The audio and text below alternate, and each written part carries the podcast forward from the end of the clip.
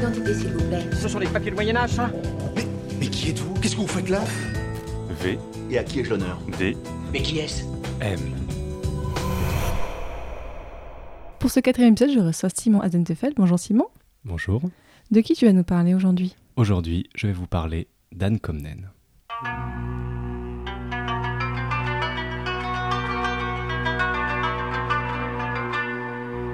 Qu'une femme avec tout cela déploie une vertu virile et atteigne au plus haut sommet de la sagesse tant humaine et profane que divine et nôtre, quoi de plus inouï que ce prodige? Des femmes savantes, il en existait deux, trois peut-être, mais pas beaucoup plus.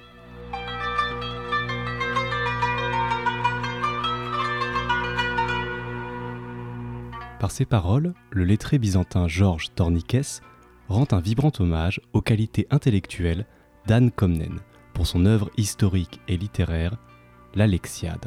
Néanmoins, les propos de Torniquès, qui sonneraient évidemment machistes aujourd'hui, nous rappellent qu'il n'était pas commun pour les femmes à Byzance d'écrire l'histoire, activité noble et masculine par excellence. C'est ce qui rend la destinée d'Anne d'autant plus exceptionnelle.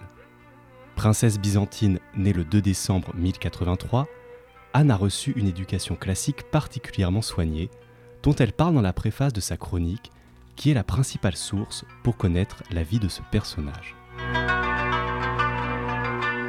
Moi, Anne, la fille des empereurs Alexis et Irène, qui non seulement ne suis pas étrangère aux lettres, mais qui me suis encore attachée à la connaissance approfondie du grec, qui, sans avoir négligé la rhétorique, ai lu avec attention les traités d'Aristote ainsi que les dialogues de Platon, et qui mûri mon esprit par le quadrivium des sciences.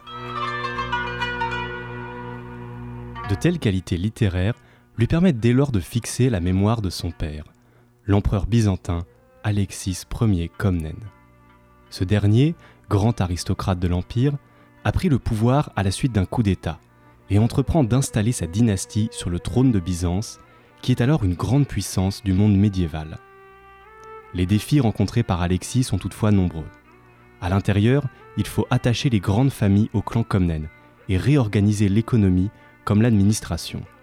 À l'extérieur, les ennemis se multiplient, que ce soit les Normands, venus d'Italie du Sud, ou les nomades Péchénègues, menaçant la partie occidentale de l'Empire, mais aussi les Turcs seldjoukides, qui, sur la frontière orientale, ont infligé une défaite historique aux Byzantins à Manzikert en 1071, avant de pousser leur conquête jusqu'à la ville de Nicée, non loin du Bosphore.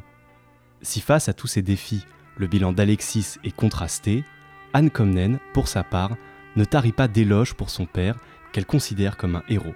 Et c'est donc d'abord à son intention qu'elle compose l'Alexiade. Mais l'Alexiade d'Anne Comnène n'a pas pour unique but de glorifier la figure paternelle, si bien que derrière ce texte captivant couvent également d'autres motifs politiques. En 1097, Anne épouse Nicéphore Bryennos, issu d'une grande famille aristocratique macédonienne. C'est le second personnage qui cristallise ses nombreux éloges dans l'Alexiade, où elle le présente comme un homme qui, par l'éclat de sa beauté, la supériorité de son esprit, la perfection de son éloquence, laissait loin derrière lui ses contemporains. Anne tente ainsi de convaincre son père de choisir Nicéphore comme successeur légitime, mais sans succès. Le pouvoir doit rester au Comnène. À la mort d'Alexis Ier, elle ourdit donc un complot pour faire assassiner son frère Jean, qui doit prendre théoriquement la succession, au profit de son époux et d'elle-même. Cette entreprise est cependant un échec, et Anne se trouve exilée dans un monastère.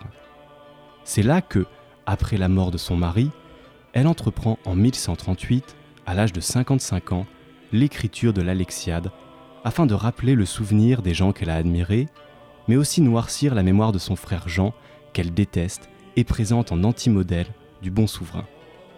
L'Alexiade est également une source majeure pour l'histoire de la première croisade, dont Anne fut une contemporaine alors qu'elle était encore une jeune fille. En 1097, elle assiste au passage de l'expédition par Constantinople et, par la suite, elle a dû avoir de nombreux échos des événements par les membres de la cour impériale, dont le général byzantin Tatikios, qui a participé aux opérations militaires des croisés jusqu'à Antioche. Au-delà de la croisade, Anne raconte la guerre du Normand Bohémond contre son père Alexis. Bohémond, après être devenu prince d'Antioche, décide en effet de repartir en Occident et de monter une grande expédition contre l'Empire byzantin dans la région d'Épire en 1108.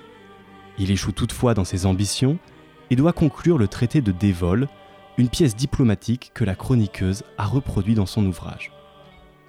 Le récit des croisades, dans l'Alexiade, traduit sans doute son regard de jeune fille, où se mélangent fascination et crainte face à l'arrivée des Occidentaux, qui sont certes chrétiens, mais étrangers par leur culture.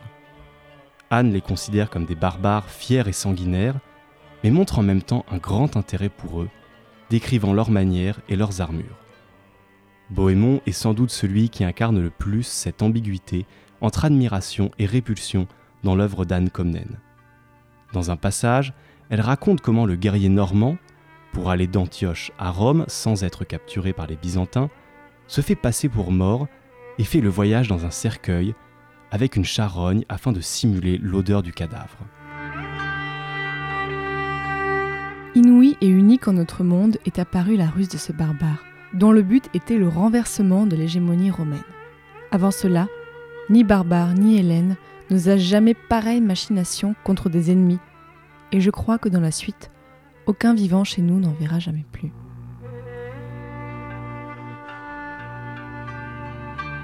Sur ce dernier point, Anne avait cependant tort. L'histoire des croisades et de Byzance devait encore donner lieu à de nombreuses machinations politiques jusqu'à la chute de Constantinople aux mains de la quatrième croisade en 1204.